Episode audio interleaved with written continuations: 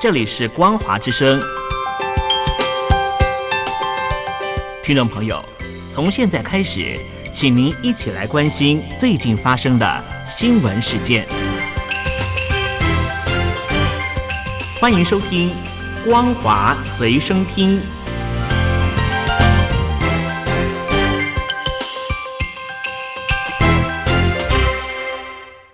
欢迎收听今天的《光华随身听》，我是兰玲。首先带您关心国际间的重大消息。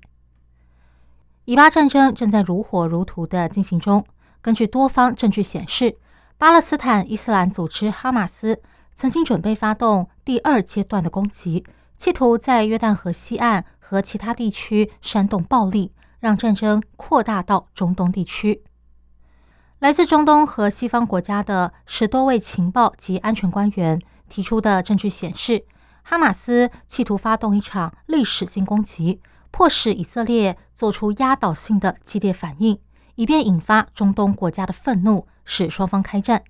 外国媒体报道，专家们从战死的恐怖分子身上搜出了地图、图画、笔记，再加上他们携带的武器和装备，拼凑出了惊人的真相。在被哈马斯占领的小镇贝里，一位战死的恐怖分子身上带着一本笔记本，上面写满了古兰经经文和他接获的命令。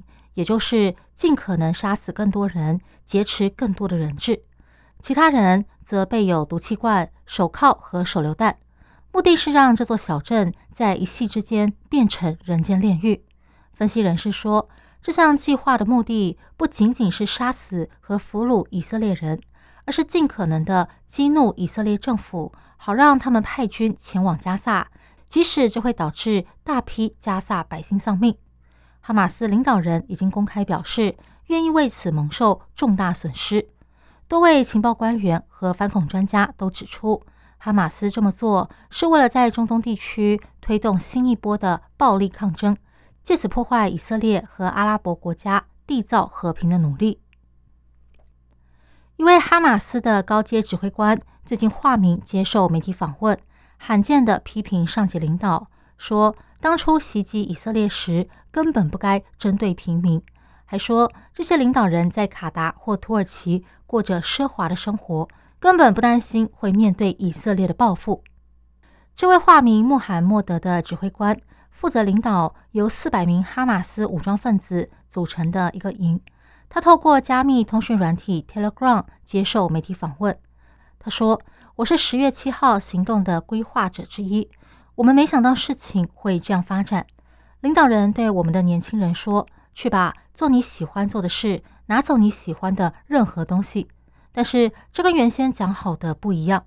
原本的计划是劫持一些军人，以交换被关在监狱里的伙伴，现在却变成了劫持平民。他认为哈马斯领导人辛瓦的行为就像是街头霸王一样，他命令恐怖分子为所欲为。本人却没有住在加萨，不用担心以色列的报复。更令人愤怒的是，他们现在连吃东西都成问题。上级领导像哈尼亚等人，却在卡达和土耳其过着奢华的生活。他说自己愿意接受访问的原因是向世界发出我们的声音。我亲爱的加萨正在遭受轰炸，问题出在我们的领导人。现在位于加萨的指挥官。已经跟上级领导失去了联络，我们不知道下一步该怎么办。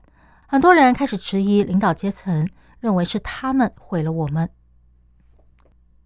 位于尼泊尔第二大城波卡拉，耗资二点一六亿美元的波卡拉国际机场，在今年一月开始运作，被中国视为“一带一路”的一张亮丽名片。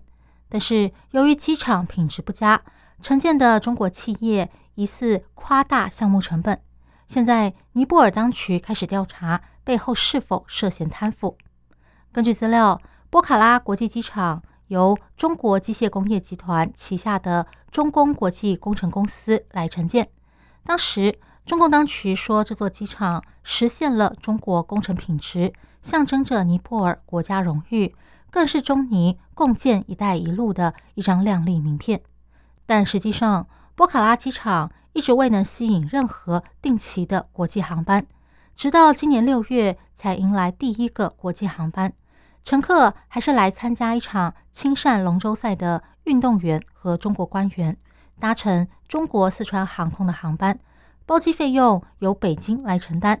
显示机场各方面都是依靠中国的支持，连第一批乘客都是如此。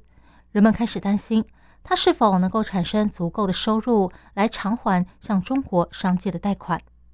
之后有媒体爆料。承建机场的中公公司夸大了项目成本，施工品质低劣，尼泊尔民航局等机构也没有好好监督。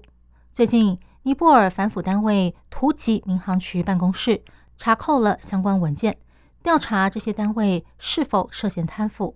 尼泊尔反腐机构表示，调查才刚起步，但是他们已经收到了二十多起对机场品质的投诉。